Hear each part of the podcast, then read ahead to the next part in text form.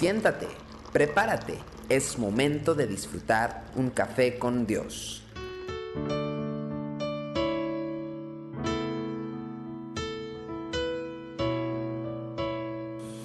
Hoy es una buena ocasión para poder compartir café con Dios con usted.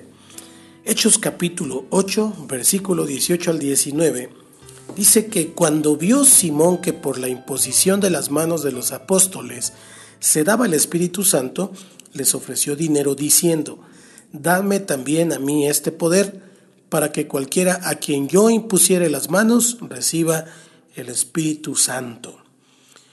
Esta situación es muy importante entenderla porque es un elemento para poder ejercer influencia sobre la vida de otros y es la autoridad.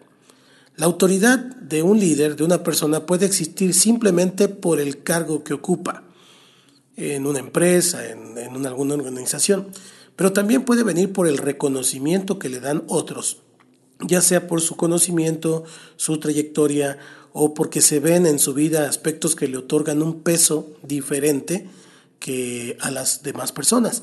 Sea cual sea la manifestación de autoridad en la vida del líder, lo que es claro es que no podrá impactar vidas si no la tiene. Es por esta razón que Dios siempre le confiere autoridad a las personas que ha escogido para administrar a su pueblo. Para Moisés, la credibilidad frente al pueblo era un asunto fundamental. Dios le dio tres señales que podía utilizar para convencer a aquellos que dudaban de su legitimidad. Y lo encontramos en Éxodo capítulo 4 versículo 1 al 9 y vemos que el Señor le da eh, en la vara, le echa en la tierra y, se hace una, una culebra, la toma por la cola y después extiende su mano y volvió la, vara en su mano, eh, la culebra a ser una vara en su mano. Eh, vemos manifestaciones sobrenaturales, puede leerlo en Éxodo 4 del 1 al 9. Cuando el Señor, por ejemplo, nombra a Josué su sucesor, ordenó una ceremonia pública para que el pueblo vea el traspaso de autoridad al nuevo líder. Y entonces Moisés impuso las manos y, y Josué fue puesto como el que estaba al frente de la congregación. Dice que Dios le dijo y le darás el cargo en presencia de ellos y pondrás de tu dignidad sobre él para que toda la congregación de los hijos de Israel le obedezca. Cristo actuó de la misma manera cuando llamó a los doce. Fue, entre otras cosas, para darles autoridad. En Marcos 3, 14, 15 leemos que les dio autoridad para echar fuera demonios, para sanar enfermedades, y entonces esta misma autoridad les daba el poder para que su predicación fuera con manifestaciones de poder. Al enviarlos de dos en dos les confirió autoridad para hacer esta obra que les era encomendada y les dio poder y autoridad, como dice Lucas 9.1, sobre los demonios y para sanar enfermedades.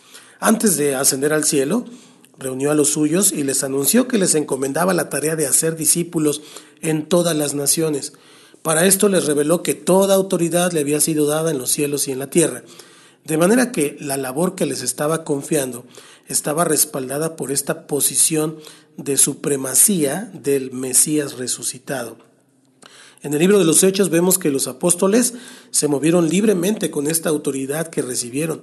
Su confianza en el respaldo de Dios les permitía avanzar de manera muy ambiciosa en el buen sentido aún en las situaciones más difíciles eran muy valientes, siendo testigos de las manifestaciones más extraordinarias del Señor por medio de cada uno de sus ministerios. Fueron precisamente estas manifestaciones las que llevaron a Simón el mago, un hombre acostumbrado también a deslumbrar, lo voy a poner entre comillas, a pedirle a los apóstoles que le vendieran el poder que estaban usando. Pero fue duramente censurado por los apóstoles porque había en el corazón de Simón una manifestación burda de algo que se ha instalado muy sutilmente en el ministerio de muchos, muchos líderes, que es el deseo de usar la autoridad que Dios nos ha dado para nuestro propio beneficio, ya sea para llamar la atención, para ganar popularidad o para manipular a la gente. Todo esto es más que censurable y no es bueno delante de Dios. La autoridad que hemos recibido solamente puede ser usada dentro del marco de la obra a la cual hemos sido llamados, recibiendo Dios toda la gloria y todo el beneficio del uso que le demos a esa autoridad, de algo que le pertenece exclusivamente a Él, porque de Él es toda la gloria y de Él es toda la autoridad. ¿De qué formas podemos abusar del poder que hemos recibido? ¿Cómo podemos estar en guardia contra esto? ¿Y qué precauciones necesitamos tomar para evitar situaciones del mal uso de la autoridad? Que Dios te bendiga y qué bueno que juntos podemos seguir aquí en Café con Dios. Tu amor por mí. Es más dulce que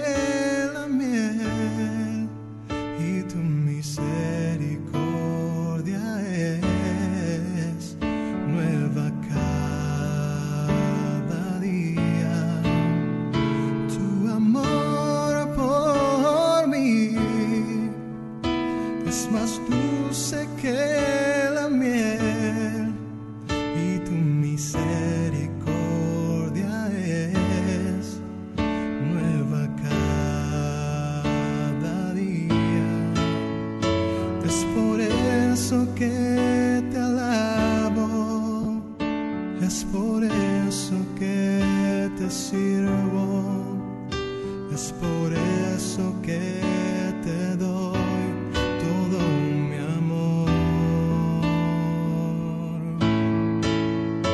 Es por eso que te alabo, es por eso que te sirvo, es por eso que